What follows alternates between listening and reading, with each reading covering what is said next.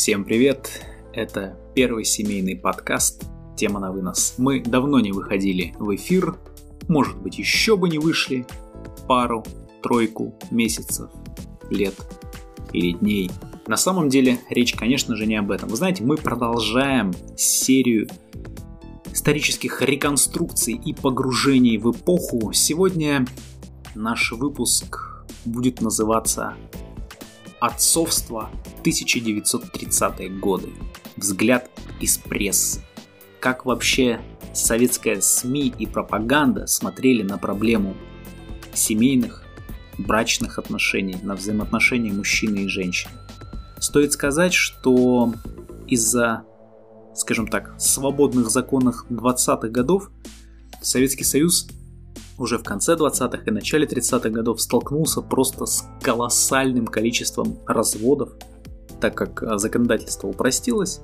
Вот, для этого даже не нужно было согласия второго человека, просто достаточно было одному из них прийти в ЗАГС и сказать, ребята, да, и вот так сказать, ребята, я хочу развестись. Ну и, собственно, все, развод состоялся. Поэтому очень остро стояла на самом деле проблема выплаты алиментов. И для того, чтобы как-то вот несознательных советских мужчин подстегнуть к тому, чтобы они платили и стали более сознательными, в том числе подключалась тяжелая артиллерия в виде таких вот статей в газете «Правда». Это газета «Правда», номер 157 от 9 июня 1936 года.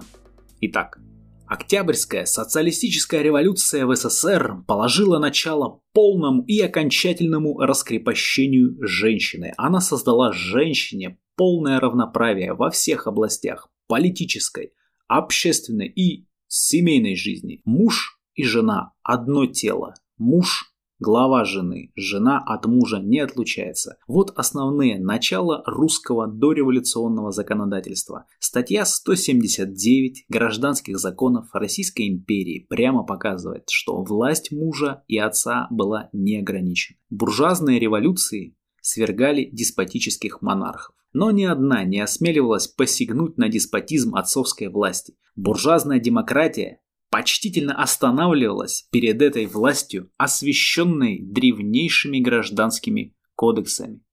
Отец в глазах буржуазного закона прежде всего носитель и страж частной собственности. Он владелец семейного имущества, единовластный хозяин усадьбы, двора, всего мертвого и живого инвентаря.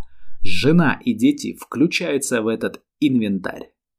Правду отца есть и обязанности.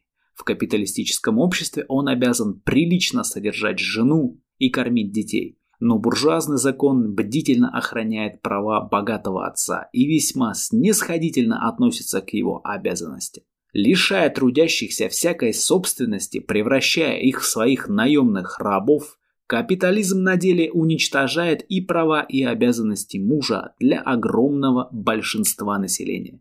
Капитализм вообще уничтожает семью трудящихся. Отцовская власть безработного на деле – это пустой звук. Отец, который не может накормить своих детей, дать им элементарное образование, обеспечить их будущее, воспитать их, теряет фактически вместе со своими правами и всю гордость и счастье отцовства.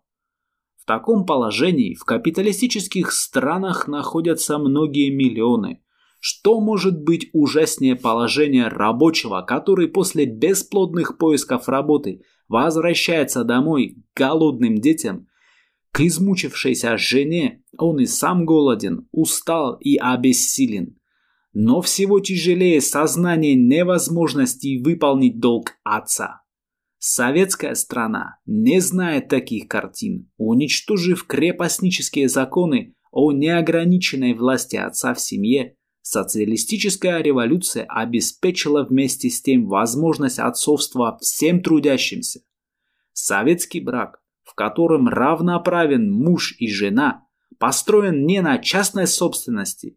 Это и не просто законная форма для удовлетворения полового влечения, как писал выстменный Марксом буржуазный философ Гюго. В советском браке раскрывается по-настоящему духовная сторона брака, его нравственная красота и недоступная капиталистическому обществу. В нем выступает человек, стремящийся к развитию лучших сторон личности, а без глубокой и серьезной любви, без счастья материнства и отцовства, личность не полна ни для отдельного человека, ни для общества. Коммунизм стремится создать полноценного, жизнерадостного человека. Укрепление и разделение советской семьи – одна из коренных задач советской демократии. Люди, которые думают, что социалистическая революция, освободив отца от его прежних крепостнических прав, освободила его вместе с тем и от его семейных обязанностей, от ответственности за семью находится целиком во власти буржуазных представлений. Опубликованный правительством проект закона о запрещении абортов, помощи роженицам, расширении сети родильных домов объявляет легкомысленное отношение к семье и семейным обязанностям, несовместимым с советской демократией и с советскими правами. Этот пункт не вызывает никаких сомнений в происходящем теперь по всей стране широком обсуждении этого законопроекта. Законопроект, проникнутый глубоким уважением и вниманием к семье, к материнству, к детям, поднимает на высокую историческую ступень и отцовство. Отец в советской семье – это почетное звание. Это не хозяин в прежнем смысле этого слова. Это советский гражданин, строитель нового бита, воспитатель нового поколения. Недостоин звания советского отца, недостоин и звания советского гражданина тот, уцелевший в советском обществе мещанин, который на брак смотрит как на легальную форму ликвидированном советской стране проституции. Ему не нужны дети, ему не нужен друг, жена. Он ищет в случайной спутнице проститутку. И если это не удается, он ее легко бросает, толкает на аборт, на преступление. Донжуанство – это скверный нарост крепостничества, уцелевший до сих пор в советском быту. Правильно говорил рабочий Шарика Подшипникова завода товарищ Гуров, отец, который не хочет нести своих отцовских обязанностей, разрушитель семьи. У нас широко развивается общественное воспитание. Государство помогает семье, но семейное воспитание не противопоставляется механически общественному воспитанию и советское государство ни в малейшей степени не освобождает ни мать, ни отца от заботы о детях. В советских условиях отец – это общественный воспитатель. Он обязан готовить хороших советских граждан. В этом его долг и в этом его гордость и советская страна слышала много исполненных достоинства заявлений отцов и матерей о сыновьях и дочерях, которым они дали советской родине, об отважных летчиках, парашютистах, инженерах, врачах и учителях. Как говорил с гордостью колхозник украинского села Антон Стриха, я с женой Федорой имею восемь детей. Один автомеханик, другой учитель, третий заканчивает техникум, четвертый красный командир, остальные учатся в школе. Но почему же мне не радоваться, почему же мне не утешаться такими соколами? Законную гордость может испытывать семья Котельниковых, вырастившая сыновей связанных прочной любовью и дружбой, обеспечившая смену павшему сыну-герою из этой же среды. Позорить звание советского гражданина человек, который трусливо и подло бросает своих детей, бежит от ответственности, прячется по углам и на мать перелагает полностью все обязанности отца. Уклонение от платежа алиментов – это не слабость, к которой так еще снисходительно относятся некоторые наши учреждения. Это уголовное преступление, и виновен в нем не только тот презренный человек, который пачкает звание советского отца, но и все, кто укрывает его. Но не может ходить с гордо поднятой головой и называть себя достойным советским гражданином тот, кто в аккуратной уплате алиментов видит все исполнение отцовского долга. Советская семья – это не расчетная книжка, в которой денежный взнос свидетельствует о добродетели. Советский ребенок имеет право на настоящего отца, на воспитателя и друга.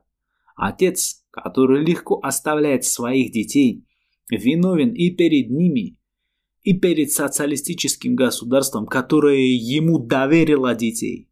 Легкомысленное отношение к браку и к семье плохо рекомендует отца и как гражданина.